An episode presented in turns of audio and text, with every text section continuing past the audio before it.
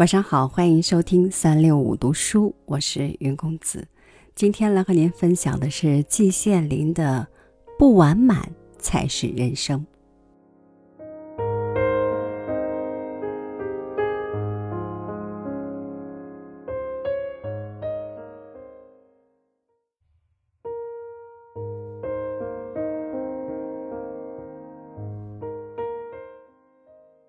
每个人都争取一个完满的人生，然而自古及今，海内海外，一个百分之百完满的人生是没有的。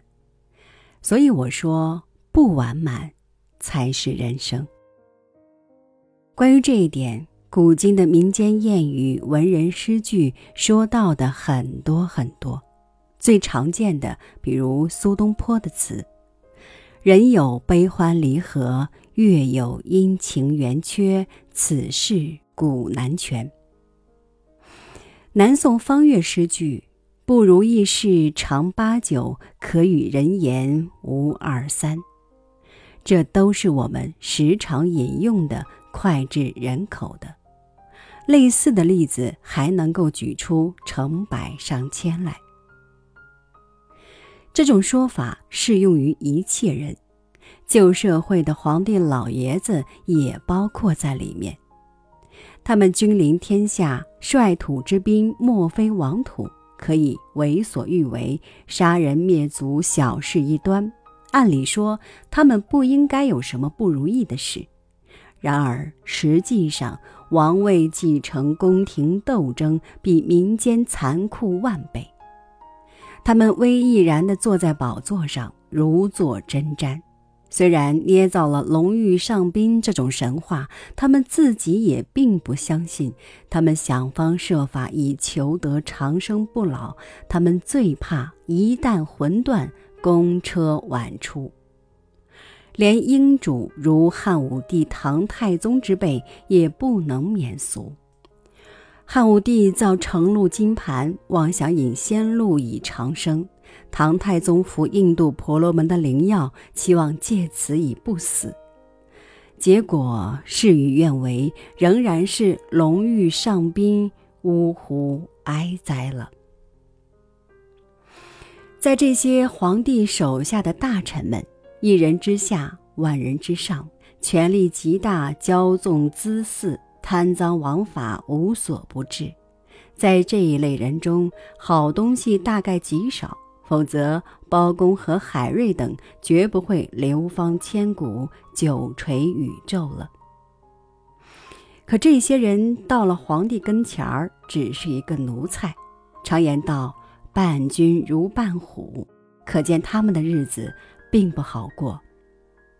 据说明朝的大臣上朝时，在护板上夹带一点鹤顶红，一旦皇恩浩荡，亲赐吉行，连忙用舌尖舔一点鹤顶红，立即涅槃，落得一个全尸。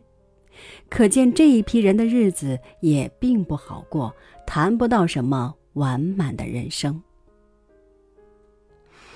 至于我辈平头老百姓，日子就更难过了。建国前后不能说没有区别，可是，一直到今天，仍然是不如意事常八九。早晨在早市上被小贩宰了一刀，在公共汽车上被扒手割了包，踩了人一下，或者被人踩了一下，根本不会说对不起了，代之以对骂，或者甚至演出全武行。到了商店，难免买到假冒伪劣的商品，又得生一肚子气。谁能说我们的人生多是完满的呢？